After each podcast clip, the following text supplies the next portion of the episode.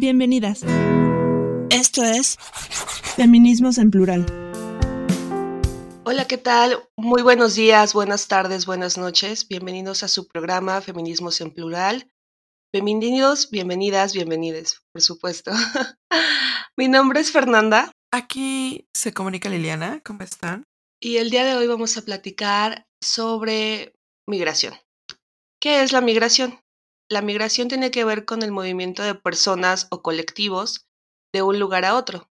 La migración tiene que ver con moverte de una colonia, digo, de un municipio a otro municipio, eh, al interior del propio municipio, entre estados, entre regiones, a nivel internacional. Hay una diferencia sustantiva entre inmigrante, o sea, el que llega, y emigrante, el que va, el que va saliendo de su zona de origen. Casi siempre se hablan de rutas, rutas norte-sur, rutas sur-norte y intracontinentales. Y puede haber migración permanente o puede haber migración temporal, es decir, que ya se quedaron en ese espacio para vivir. Mi amiga es experta en temas internacionales, entonces me gustaría que ella nos comentara su experiencia en asuntos de migración. Liliana, ¿qué mm, eh, diferencia, digamos, de qué manera podrías tratar el tema y dividiéndolo en, dos grandes eh, temas, ¿no? La migración nacional y la migración internacional. Me gustaría que me contaras o que nos contaras a todas y todos y todes qué, mm, qué pasa con la migración. Claro que sí. De hecho, recuerdo esta frase. Claro que sí, como un amigo mío muy querido que, que es canadiense y le ha tocado migrar hacia Centroamérica. Y bueno, esa es otra parte de la historia, ¿no? Que siempre nos han contado que vamos de, de Latinoamérica hacia Canadá y él es todo lo contrario. Pero bueno, vamos con la parte de migración. Muchísimas gracias por tu introducción y, y pues por contextualizarnos un poco, porque vamos a empezar con el tema nacional. Cuando nos cuentan, nos dicen o hablamos en la, oímos en las noticias de que los migrantes siempre nos dicen es que son aquellos que viajan y generalmente aquí en el contexto mexicano que viajan o de México a Estados Unidos o de Centroamérica a México y Estados Unidos. Pero pues ahí también pasa dentro de las propias em, fronteras.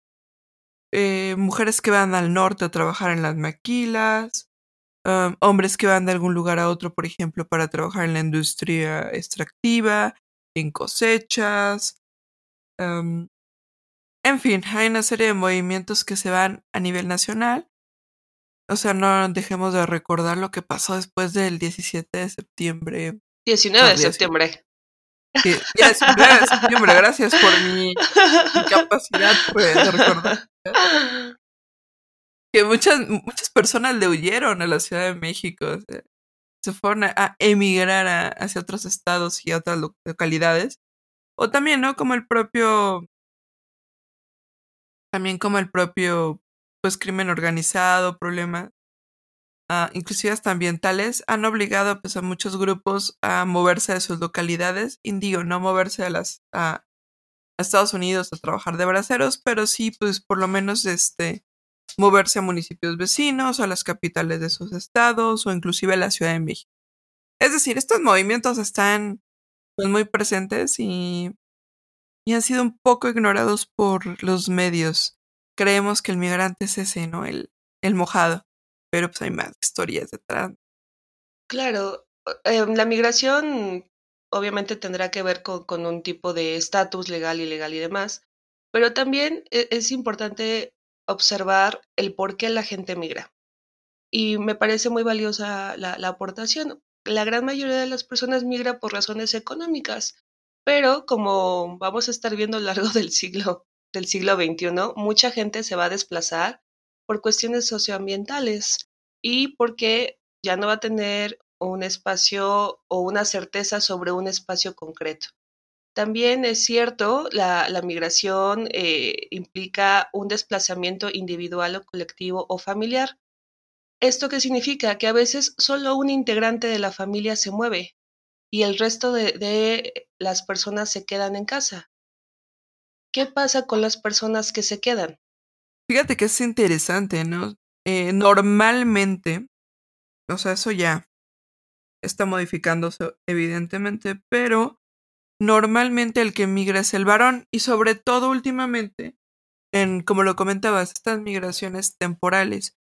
por ejemplo, antes sí se iba nada más el esposo a Estados Unidos y dejaba aquí a su esposa con los eh, hijos y nada más mandaba dinero. Esto pues está cambiando, la mujer también se va a los Estados Unidos. Sin embargo, cuando estamos hablando en temas nacionales, esta historia todavía sigue permaneciendo con la idea de que el que migra se va una temporadita a trabajar de jornalero, no sé, a la pizca del melón, a, las plantas petroleras, a, eh, a lo que sea, pues sigue siendo el varón.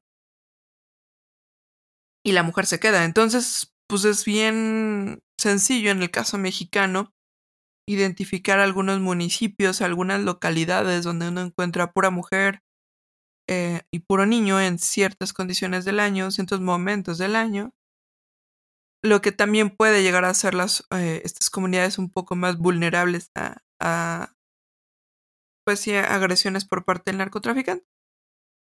Sin embargo, uno pensaría, bueno, esto solo pasa en países del tercer mundo, no es cierto. Hay, un caso que a mí me, me llama la atención y, y tengo una profesora que alguna vez nos comentó esta situación, que es qué pasa con las mujeres cuyos esposos emigran hacia las los campamentos petroleros al norte de su país, estoy hablando de Canadá ya que estos hombres pues vienen de las provincias del Atlántico que son, entre comillas, pues provincias muy pobres y se van hacia las provincias un poco más, eh, entre comillas, muy ricas, con eh, muchas mejores calidades de vida, a trabajar en los puestos petroleros. Y pues lo que pasa con estas mujeres, yo no sabía, o sea, cuando yo escuché el, el, el trabajo de investigación es impresionante, porque pasan múltiples factores que de repente se ignoran o no se ven. hay problemas emocionales fuertísimos que estas mujeres viven por tener una relación a distancia. Las comunidades rurales y conservadoras muchas veces las dejan fuera de la toma de decisiones de algunos aspectos de la vida comunitaria. yo sé, yo sé, aquí no es tema. Aquí sería, voy a cambiar esta, esta frase de cuando van al, al, partido de hockey por cuando van al partido de fútbol a llevar a los niños, hay un cambio, porque allí es aparte del centro de la vida de las comunidades rurales. Yo sé que en el Atlántico no estoy tan seguro en otros lados de Canadá, pero bueno, cuento lo que sea. Y también se vuelve como, como espacios de inclusión o exclusión para estas mujeres. Um, una vez escuché una historia que a mí me llamaba la atención de algo que aquí en México, pues punto, no, no, no lo tenemos ni siquiera en el radar. Resulta que una de estas mujeres, su marido pues se fue a trabajar a Alberta en los campos petroleros. Ella estaba en la isla del Príncipe Eduardo, lo cual está muy lejos uno del otro para los que no saben, ni les importa, les interesa. Ni siquiera. o sea, la isla del Príncipe Alberto literalmente no está en el continente, ¿no? Para, empezar, por ahí. creo que usted necesita un mapa de usted está aquí para encontrar esa isla. Ay, perdón. para los que nos, que nos escuchan de allá. Ups. Pero bueno. El punto es que para viajar en la está, está muy lejos. En fin. Y está esta mujer y resulta que ahí pasa un fenómeno interesante que es que hay que quitarle a nivel los techos. Uno pensaría, pero si usted, si esos, techos ya son de doble agua, pues ya solita se cae la nieve. Ah, ah, no, hay que ir a, quitarla. Y generalmente esa es una chamba que hacen los hombres, pues por razones de que es pesado. Aparte de que es muy peligroso y hay que saber hacerlo, es muy pesado. Y contratar servicios particulares para hacer eso es costoso. Y esta mujer pues no tenía lana para contratar servicios particulares que aparte de todo no en todas las localidades hay. Y la comunidad pues no lo ayudaba. Y también le daba pena pedir ayuda porque en teoría pues ella se las podía a todos. El marido no le había abandonado, solo estaba en otra provincia. Y ella estaba como con el miedo. Pues se, se le cayó el techo. Y a otra mujer, pues de plano, los bomberos tuvieron que llegar a detener el techo porque estaba por colapsarle el techo. Que son cosas que de repente uno no tiene en cuenta de estos eh, roles de género, estas tareas domésticas que se van asumiendo un género otro que de repente pues impactan de manera que uno ni siquiera creería que existe. Aquí a lo mejor son tareas de seguridad, las que vemos como más asociadas a los hombres. Sin embargo, pues ya las mujeres, en el caso mexicano, sí le estamos entrando al quite a todo. Digo, en el caso canadiense, solo conozco ese ejemplo de la nieve, que todavía las mujeres no le entran tan bien. Sí, sí le están entrando, pero pues no es lo mismo que poco a poco le voy entrando que de un 2x3, pues órale, vas a endevar techos, ¿no? Que también es una e, es una actividad que deja muchas mujeres en el hospital, muchas personas en el hospital cada invierno. Que esto es un poco, eh, bueno, tratando de, trasladarlo a México, ¿no? El, caso particular que relata mi amiga es un asunto de exclusión social que se hace a las mujeres que se quedaron, entre comillas, sin marido, porque el marido no está. Ahora, en el caso mexicano, creo que es muy común escuchar el asunto de los pueblos fantasmas, donde, como bien relató mi amiga, no hay hombres, solamente hay niños pequeños o de brazos, hay mujeres y hay adultos mayores o personas eh, con discapacidad o personas enfermas. Entonces, es importante entender qué pasa con los que se quedan, pero también qué pasa con estas ciudades receptoras o con estos espacios receptores. ¿A qué vamos? Así como las, las relaciones y las, las, relaciones humanas y las relaciones económicas cambian entre la ciudad que, que expulsa migrantes y la ciudad que recibe migrantes, también es importante entender que las familias cambian, la composición de las familias cambian. Hace no mucho, tengo que dejar de ver, de ver cierta plataforma de contenidos este, audiovisuales, pero, pero bueno, ya saben, pandemia veía el caso de, de, un programa de televisión en el que hablaban de una persona que tenía una doble vida, ¿no? Acá en Monterrey tenía su familia con la cual no se había formalizado, no, había, no se había casado, y en, en Houston, me parece, tenía a su otra familia, la formal, la legal, ¿no? Y demás. Entonces, ¿qué pasa con las mujeres en los lugares a donde llegan estos hombres, estos hombres migrantes? Esa es yo creo que aparte de la triste historia de la migración, porque son, entre comillas, muchas veces son mujeres descartables. ¿A qué voy con esto? No estoy diciendo que lo sean, no estoy diciendo todo lo contrario, sino que muchas veces se ven así. Porque son poblaciones que se mueven, por consiguiente no van a estar ahí. Por consiguiente, pues difícilmente se les va a perder la, eh, se les va a llevar la pista de dónde andan. Entonces estas mujeres con las que se van a topar pueden llegar a ser mujeres descartables a su forma de ver. Digo, en, México tenemos como clarísimo el tema de las muertas de Juárez, que yo no sabía, es algo que me enteré hace relativamente poco, que en Canadá se está tomando el método de las muertes de Juárez para explorar su propio caso de feminicidios, y está siendo bastante ocultado por el gobierno y por los medios y todo. Resulta que hablando de comunidades receptoras y esta, esta historia que les contaba de los, eh, los trabajadores migrantes canadienses que se van a las zonas petroleras, también está pasando un fenómeno, ah, yo no sé cómo decirlo, interesante, triste, ah, aborrecible, que estas personas eh, están llegando al norte de Alberta y estas zonas son ocupadas por eh, población indígena. Pues son, por ley, estos hombres tienen la libertad de moverse por todo Canadá sin que se les eh, rastree, porque pues igual que aquí tenemos la libertad de movimiento, pues ellos allá tienen la libertad de movimiento dentro de sus propios territorios. No estamos hablando de como, no sé, uno llega, ¿cuál te gusta? España y se registra en, la entrada en migración de, ah, llegó Juan Pérez a, España, allá no. Pues o sea, llegó a, es como decir, pues no me registro cuando aquí voy a Michoacán, ¿no? O sea, no. Y en este sentido, pues llegan Y lo que está pasando es que estas zonas indígenas, que bueno, tienen sus problemas de otras índoles que quizás hablaremos en otra ocasión, pues están ocurriendo muchísimas violaciones y sobre todo está ocurriendo muchas muertas, desaparecidas, que pues poco se ha hablado de ello en los medios, ¿no? Yo les preguntaría nada más cuántos de ustedes han escuchado hablar de las muertas de, de Canadá, las desaparecidas.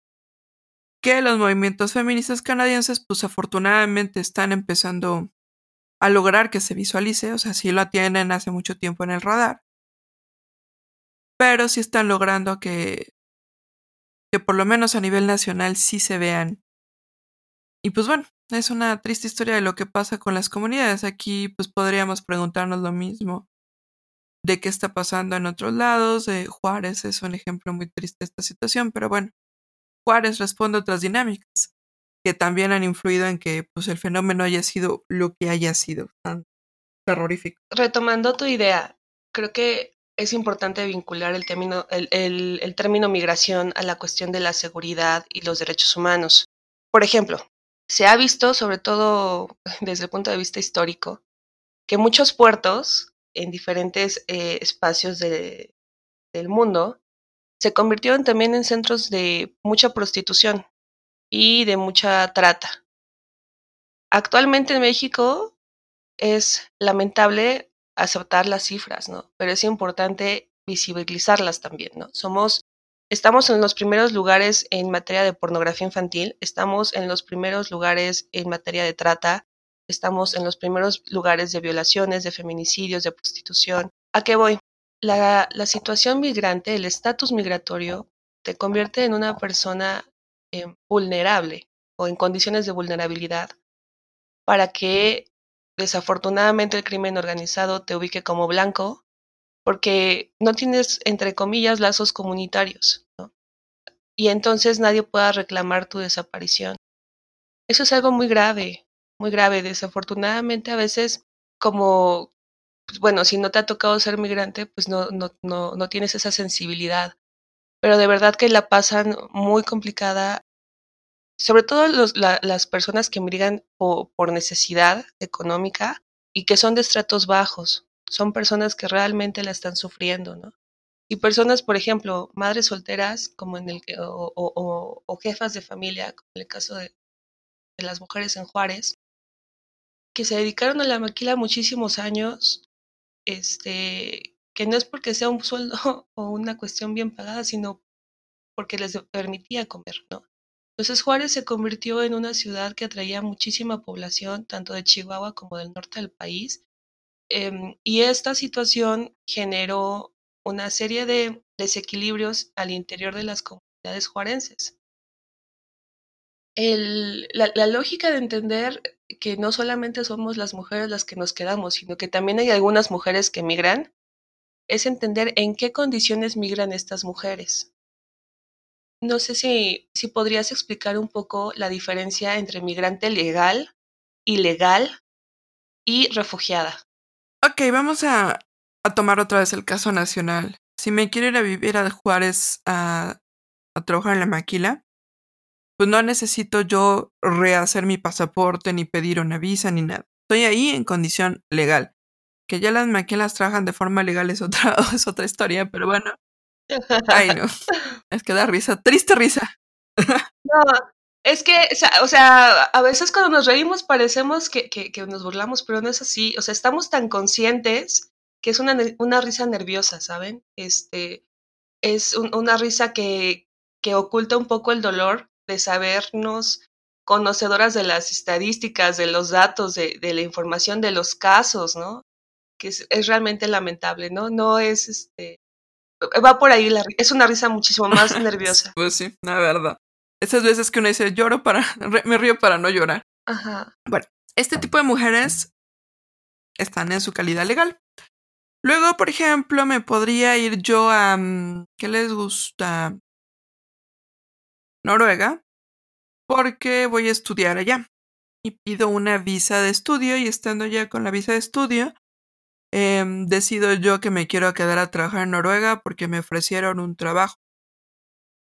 Y entonces, como me ofrecieron un trabajo legal y yo entré de forma legal al país, es decir, con mi visa, mi pasaporte, pasé por aduana, y este les dije a qué venía, entro con calidad legal y me pongo a trabajar legalmente y soy una migrante legal.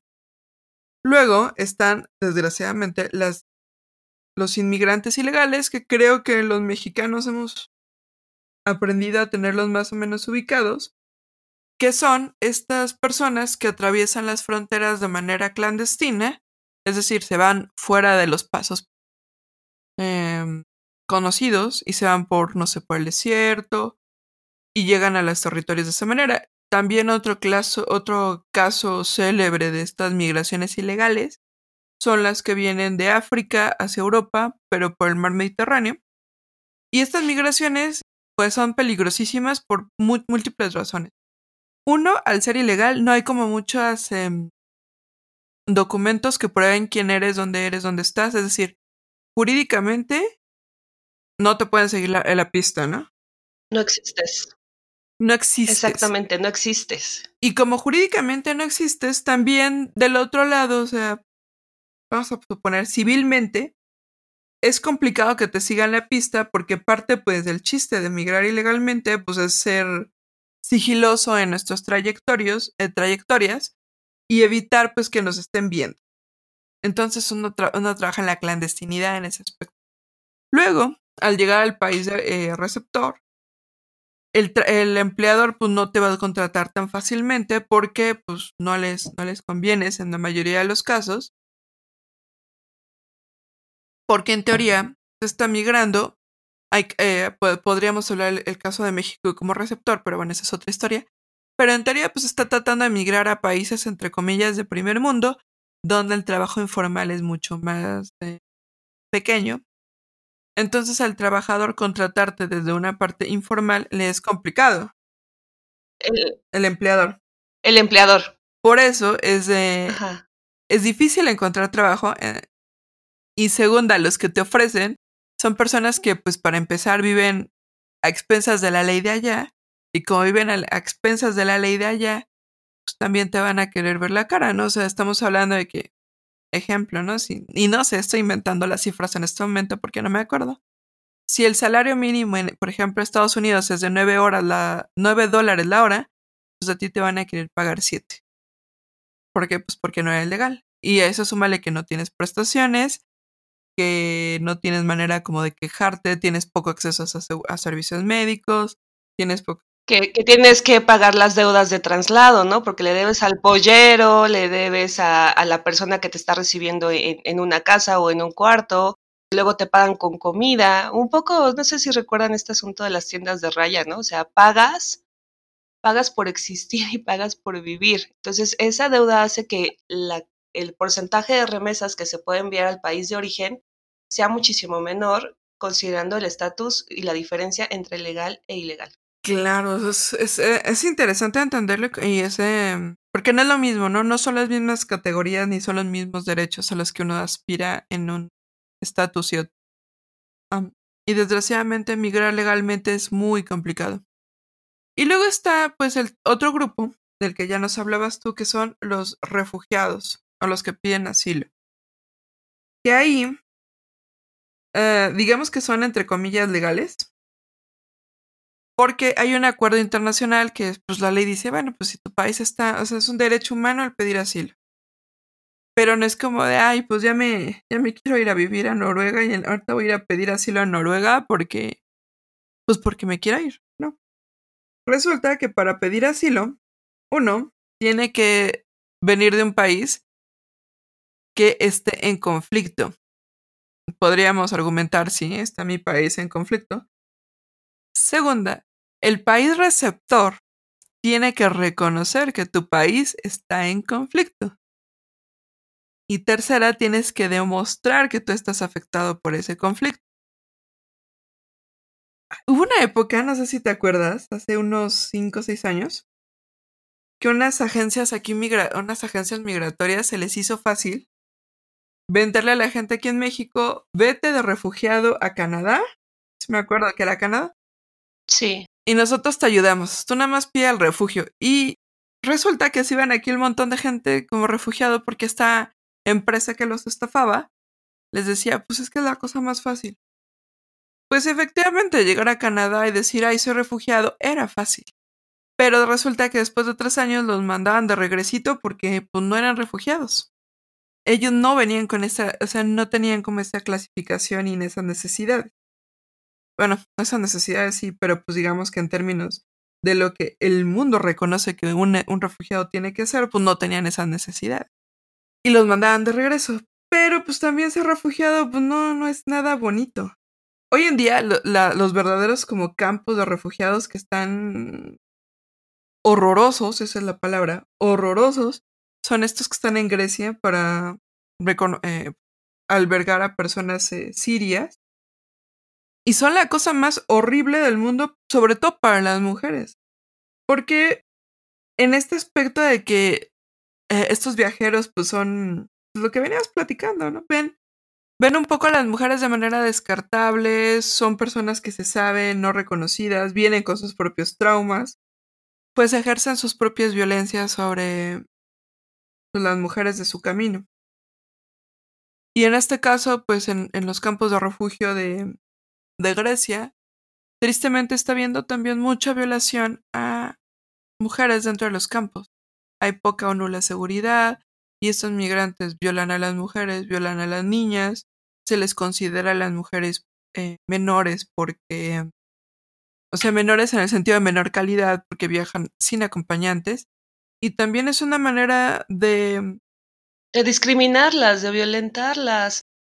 Me, gusta mucho, eh, o sea, tú hablaste de un conflicto bélico, que es el, el caso en Siria, pero hay muchas mujeres migrantes en muchos espacios inclusive en nuestro país, bueno, obviamente habría que mencionar previamente este, casos africanos, casos surcoreanos, este, hay, o sea, hay mucho tipo, muchos tipos de migración, ¿no? Pero digamos, relacionándolo al caso nacional, ¿se acuerdan estas oleadas de, de, migrantes que llegaron en esta etapa de transición entre el gobierno de Enrique Peña Nieto y el gobierno de Andrés Manuel López Obrador? O sea, se contaban por miles. No es una persona que va a cruzar el río, no, son miles de personas que todos los días toman la decisión de moverse. Y a partir de esa movilidad, dicen qué podemos hacer, hacia dónde podemos ir, qué nos puede apoyar. Y hay espacios institucionales y hay espacios no institucionales. Ahora, en esta cuestión de los espacios no institucionales, van a decir, bueno, este es un, este es un programa sobre migración y mujeres migrantes. Es un espacio de mujeres para mujeres, ¿no? En esa lógica hay que pensar que hay respuestas no institucionales, no gubernamentales, que están apoyando en la medida de sus posibilidades a las mujeres migrantes. Por ejemplo, bueno, mujeres y hombres migrantes. Desde la organización social hay un caso en Veracruz que se llama Las Patronas, que son estas señoras que a lo largo de la bestia van dando o aventando literalmente a las personas en condición migrante alimentos, vestido, ¿no? Las van apoyando, las van curando. Es horrible hablar de la bestia porque cuando uno ha, investigado sobre documentales, sobre noticias en periódicos, este, sobre periodismo de investigación, te das cuenta de la, del dolor que se recorre a lo largo, que, corre a lo largo de la ruta, ¿no?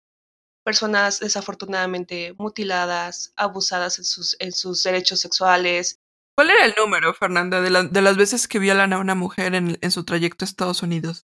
La verdad no lo recuerdo, pero ya las mujeres están, toman ya la, píldora anticonceptiva antes de partir de su, estado, porque ya saben que es un sí o sí me van a tocar, sí o sí me van a violar.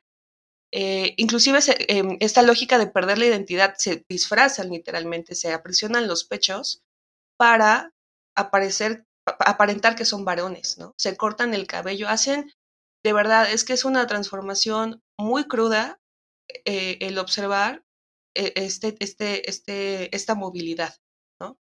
Ahora, también hay opciones en la cuestión de comedores, de, comedores comunitarios. Algunos son de carácter religioso, algunas personas, insisto, siguiendo esta ruta de la, bestia, cuando llegan al Estado de México, tengo otra vez mi tía, pero es que la amo.